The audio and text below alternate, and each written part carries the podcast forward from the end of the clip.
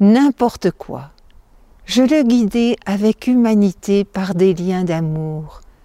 Je le traitais comme un nourrisson qu'on soulève tout contre sa joue. Je me penchais vers lui pour le faire manger. S'ajuster au Père, mais c'est n'importe quoi. Ça ne tient pas la route. N'est-ce pas le Père qui s'ajuste à son enfant?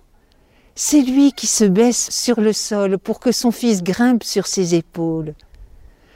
Avec Dieu notre Père, n'est-ce pas la même chose? Il s'ajuste à notre petitesse. Le Très-Haut descend au plus bas pour nous élever jusqu'à lui.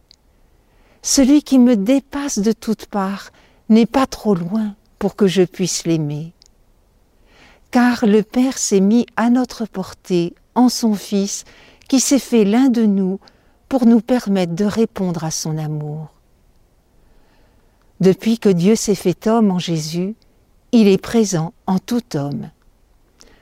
Impossible d'aimer Dieu sans aimer son frère.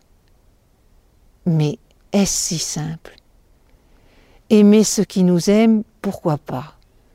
Mais aimer celui qui me fait du mal, si je dis j'aime Dieu et que je déteste mon frère, j'ai tout faux. Est-ce à ma portée d'éviter la rancune, d'aimer jusqu'à l'ennemi Sur la croix, Jésus a pris sur lui le mal que nous subissons ou que nous commettons pour nous en délivrer. Il m'aide à aller jusqu'au bout de l'amour et à voir dans le méchant, au-delà de sa méchanceté, un être humain, probablement en souffrance. Le crucifié étire mon cœur pour l'ajuster à sa miséricorde. Notre Père est infiniment bon.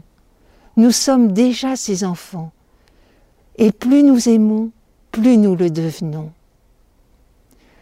À la mort, dont j'ai si peur, nous pourrons nous élancer en son amour comme l'enfant saute dans les bras de son Père. Alors, nous lui serons semblables, parce que nous ne le verrons tel qu'il est.